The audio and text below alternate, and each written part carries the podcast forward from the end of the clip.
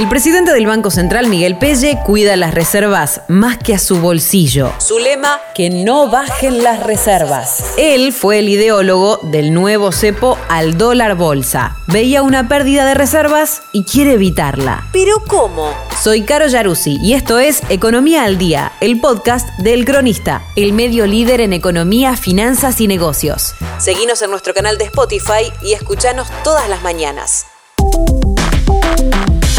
La certeza que tienen varios de los integrantes del equipo económico es que no hay ninguna restricción o regulación que pueda frenar una corrida cambiaria.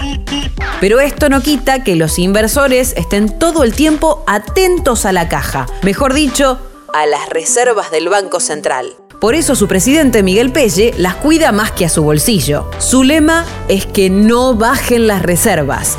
Él fue el que pensó el nuevo cepo al dólar bolsa porque veía que el central gastaba muchas reservas para intervenir en el mercado. ¿Qué es el dólar bolsa? Es una opción para comprar divisas extranjeras por fuera de lo que se conoce como dólar solidario o dólar ahorro. El cambio oficial más el 30% del impuesto país y el 35% de recargo que le agrega la AFIP. Se trata de la compra de bonos en pesos y su posterior venta en dólares. De un promedio de 2 millones diarios de intervención en el contado con liqui en abril, el Banco Central pasó a 10 millones de dólares el 5 de mayo para impedir que se disparara el blue, que es una suerte de hermano menor del contado con liqui, según contó el experto en finanzas del cronista Mariano Gorosdich. El que sabe, sabe.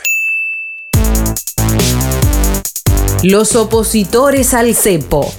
Tanto el ministro de Economía Martín Guzmán como el presidente de la Comisión Nacional de Valores, Adrián Cosentino, estaban en contra de las nuevas restricciones. Pero Pelle y el gobernador Axel Kisilov, ex ministro de Economía de Cristina Fernández de Kirchner, suelen ser más adeptos a las restricciones. Y Pelle logró convencer al presidente Alberto Fernández de implementar el nuevo cepo. Pelle además se niega a subir la tasa de los plazos fijos porque sabe que en algún momento terminará provocando una mayor emisión, que luego seguirá a precios y derivará en mayor inflación. Y acá es donde aparece el problema. Los inversores quieren tasas positivas en pesos y si no las tienen, se van a activos en dólares. Y si hay más demanda, sube el precio del blue y se va a precios, ya que estos se suelen acomodar con el dólar más alto. Una de las principales consecuencias del cepo fue un salto en el blue y las mismas cuevas tuvieron que salir a impedir que el billete se fuera a los 190 pesos para evitar operativos e inspecciones.